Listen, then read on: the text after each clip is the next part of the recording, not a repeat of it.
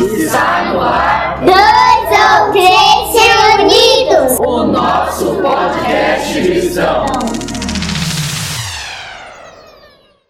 Graça e paz. Olá, seja bem-vindo ao Dois ou Três Reunidos, o nosso podcast. Eu sou Eliseu Rocha. E aí, como você está? Esse é o nosso quarto dia de campanha de oração e jejum Vida Plena. Tenho certeza que nos últimos dias muita coisa está mexendo dentro de você. Ontem falamos sobre viver em santidade sem medo. Quero falar um pouco mais hoje contigo acerca do que é vida plena. O tema de hoje é a vida que Deus ordenou é a vida que tem plena satisfação no Senhor. E para isso, eu te convido para abrir a sua Bíblia em João capítulo 4, versículo 14. E de novo, reforço, faça esses estudos com a Bíblia aberta. Mesmo que você ouça esse áudio no carro, no trabalho, na rua, ou com iPhone, no tablet, no computador, sem problema nenhum. Mesmo que você ouça esse áudio em um outro momento, mas tire um tempo para comparar cada versículo impresso na apostila ou que eu falo aqui no áudio com a Bíblia, com a sua Bíblia e marque lá. Eu tenho certeza que no futuro quando você estiver lendo a palavra, você vai voltar àquele versículo e o Espírito Santo vai te trazer à memória profundos ensinos e outras revelações virão e um entendimento muito maior da sua vontade. Benção, já pegou sua Bíblia? Se não pegou, fique aí ligado a si mesmo que eu vou ler para você. João 4,14 Mas quem beber da água que eu lhe der, nunca mais terá sede. Pelo contrário, a água que eu lhe der se tornará nele uma fonte de água a jorrar para a vida eterna.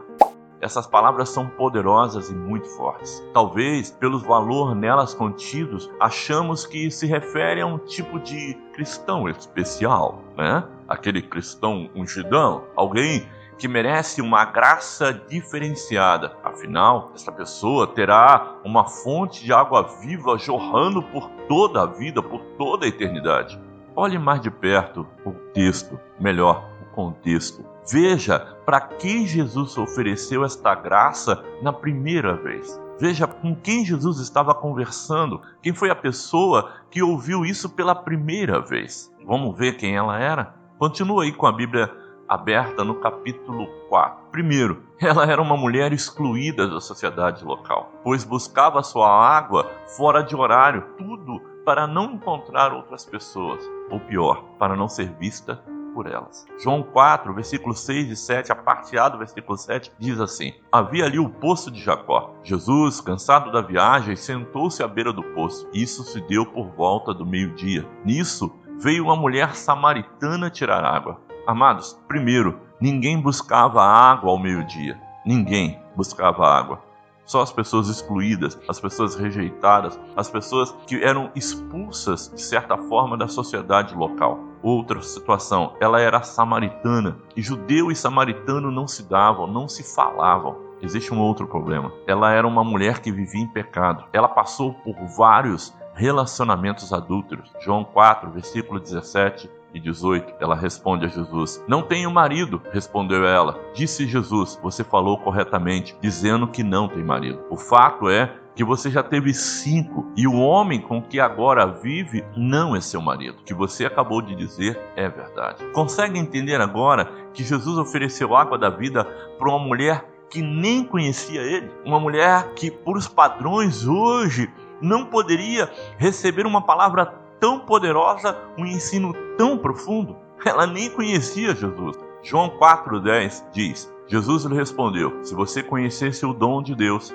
e quem lhe está pedindo água, você teria pedido e ele teria dado água viva. Jesus deixa bem claro que ela não o conhecia, ela nem sabia que ele era e o que ele estava para Então, consegue entender que ela era uma mulher pecadora e rejeitada pelas pessoas de sua terra, uma pessoa comum, simples, sem nenhum atributo especial. A única coisa que aquela mulher tinha era sede. Amados, ter sede é o único diferencial necessário. Ter sede é de Deus, ter sede da sua justiça, ter sede da sua santidade, ter sede da tua presença é o único diferencial necessário.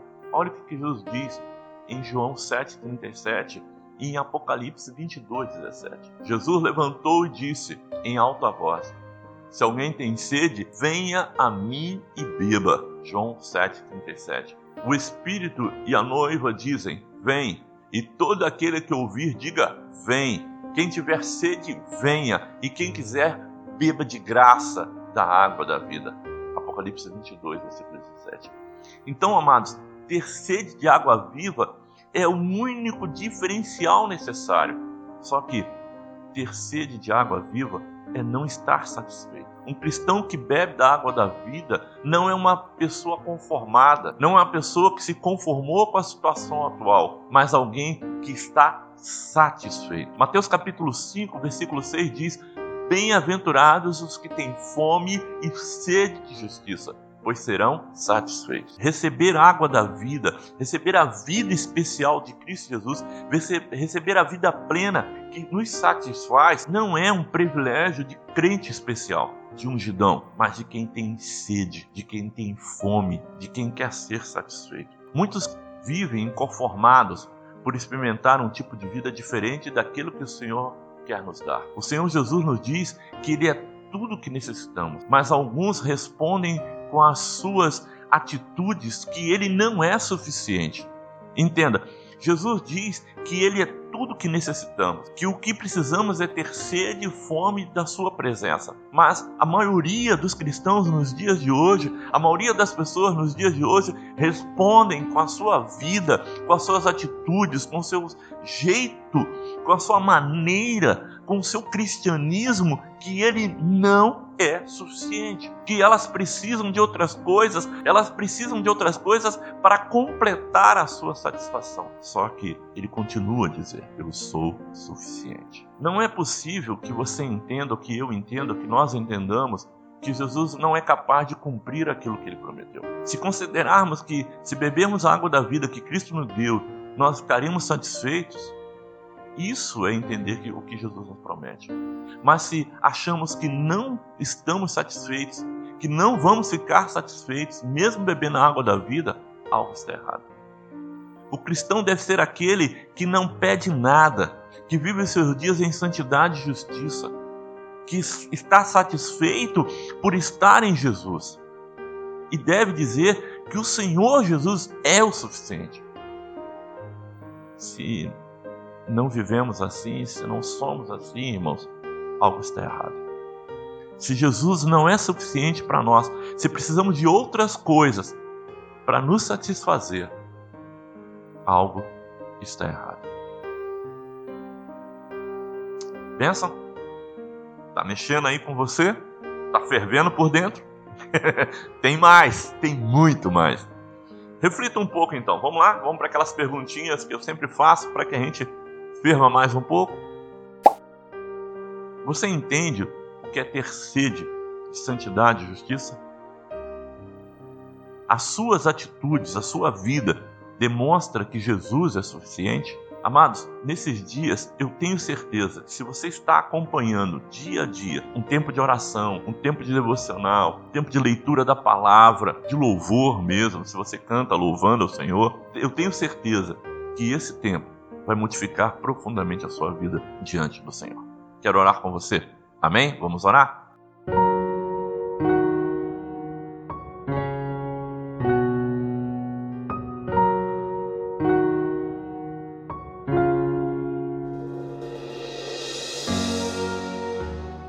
Pai eterno Deus, nós mais uma vez nos colocamos diante de Ti. Senhor, cada dia tem sido forte e poderoso o entendimento da Sua palavra. Queremos, ó Pai, agora fazer uma oração bem simples, uma oração onde deixe claro Cristo é suficiente para nossas vidas. Senhor, nos dá a água da vida, nos dá a água que jorra do Teu Filho Jesus para a eternidade, porque Ele é suficiente para nós. Nós te adoramos e bendizemos no poderoso nome do Teu Filho, do Teu Filho Jesus. Amém. Graça e paz. Te espero amanhã. Fique com Deus